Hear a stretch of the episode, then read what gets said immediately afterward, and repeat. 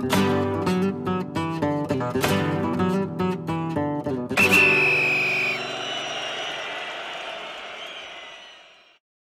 さんこんばんは。ペリオディスタ小沢です。今日はドルトムント所属のノルウェー代表フォワード、ハーランドのえ去就が再びスペイン国内で加熱しておりますので、まあ、特に今週ラリーガの2強レアル・マドリーとバルセロナの、まあ、各マドリーよりバルセロナよりのスポーツ紙から、えー、ハラド獲得あるんじゃないかと、まあ、夏ですけれどもね、えー、まあそういった、え、報道が出ておりますので、まだね、噂推測の域は出ないですけれども、ここ数日の、え、最新情報動向と個人的な見解を皆さんに披露したいと思います。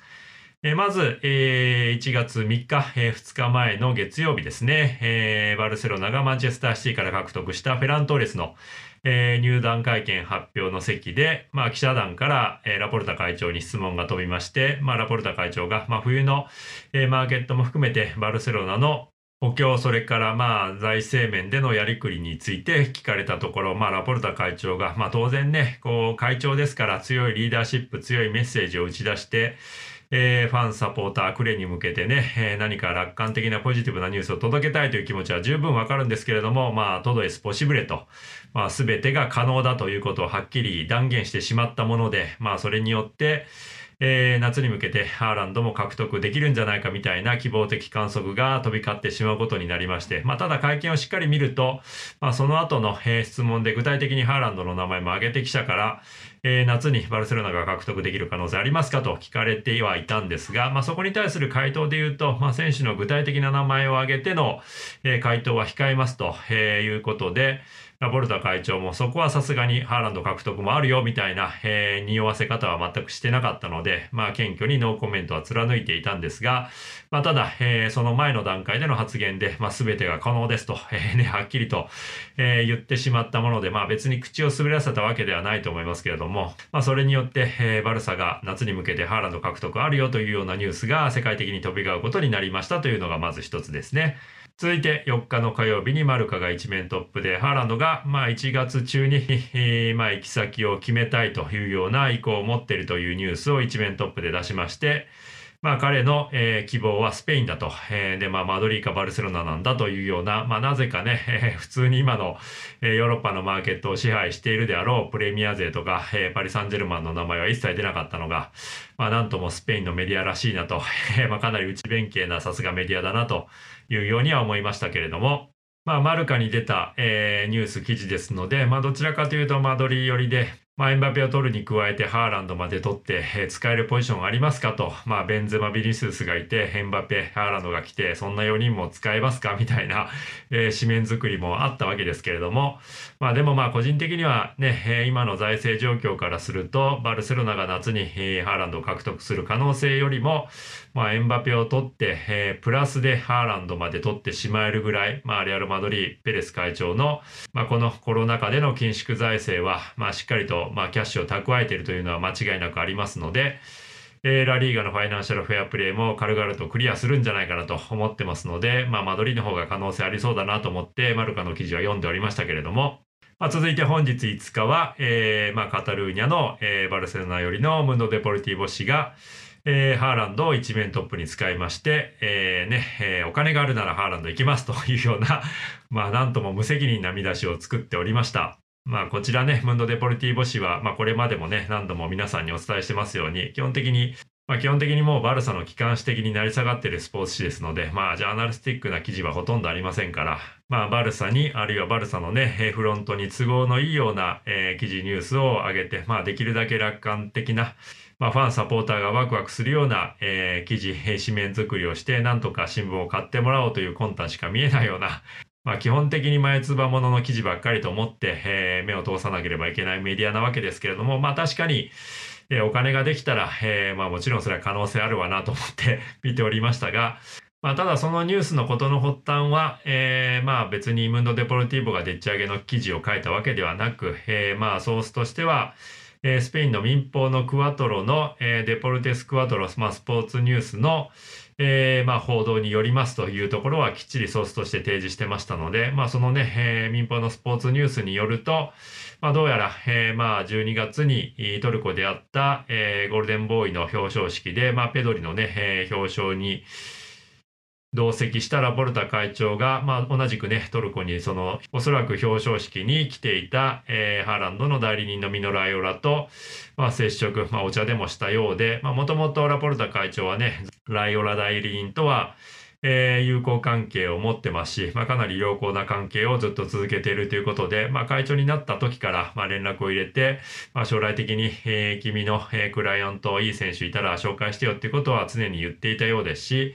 まあ、現状で今一番の有望株であるハーランド、えー、バルセロナに、まあ、お金ができたら、えー、資金繰りがね、目処が立ったら、えー、優先的にうちによこしてよというようなことは確かに言ってるようですので、まあ、エンバペと違ってハーランドはドルトムントに対して移籍金を払わなければいけませんし、まあ、なおかつライオラが代理人ですから、まあまあ、ハーランドの家族、父親に対してですかね、まあ、コミッションを払わなければいけなくなるだろうということで、まあ、そのコミッションの、総額が、まあ、4000万から、まあ、今日のムンド・デポルティーボの記事に載っていた数字だと、まあ、6000万ユーロものコミッションですから、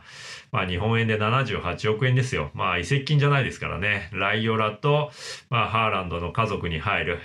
まあ、本当にね、そういったまあ巨額なコミッション、まあ、特定の一部の選手だけとはいえ、まあ、やっぱりね、こう、特定の代理人、特定の、まあ、選手、その家族だけがね、えー、もう尋常じゃない天文学的な数字のコミッションを受け取るっていうね、この今の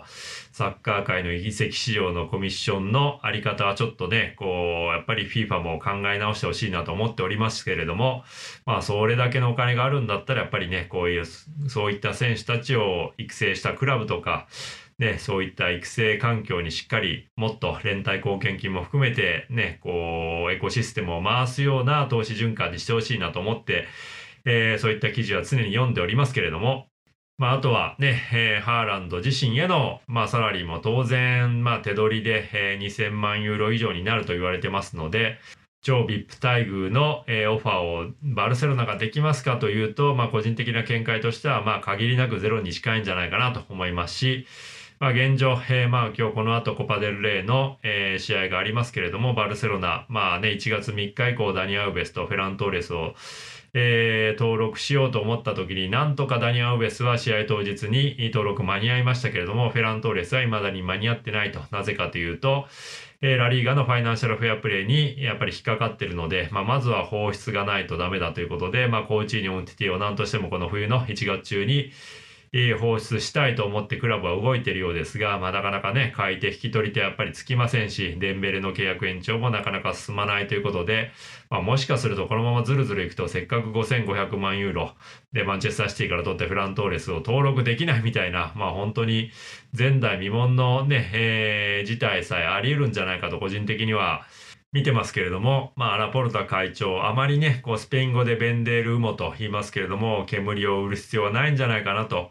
まあ、内袖を振る必要はないんじゃないかなと、まあ、もう少し発言に気をつけて、まあ、当然ね、まあ、ピッチ内外で若干ね、ネガティブな状況が続いてきたここ1年、2年ですから、まあ、当然何か明るいニュース、ね、メッセージを届けたいという気持ちは本当によくわかるんですけれども、まあ、もう少し慎重に、会長として、まあ、上げ足を取られないような発言をね、注意深くしてほしいなと個人的には思ってますし、まあ振り返ればね、彼が会長に就任して、まあメッシがやっぱり残れずに対談したわけですし、まあもともと彼はね、2003年のまあ第一次政権の会長として就任した時には公約はベッカム取りますでしたから、それがね、ベッカム取れずに、えー、なんとレアルマドリーに取られてしまって、まあ仕方なく、えー、まあ慌ててなんとかロナウジーニョを取りましたというようなね、いきさつがありましたから、まあ、あまり煙を売りすぎないでほしいなと、個人的には思ってますし、まあ、その辺で言うと、ラポルタ会長よりも個人的にはマテワレマニ GM の方が、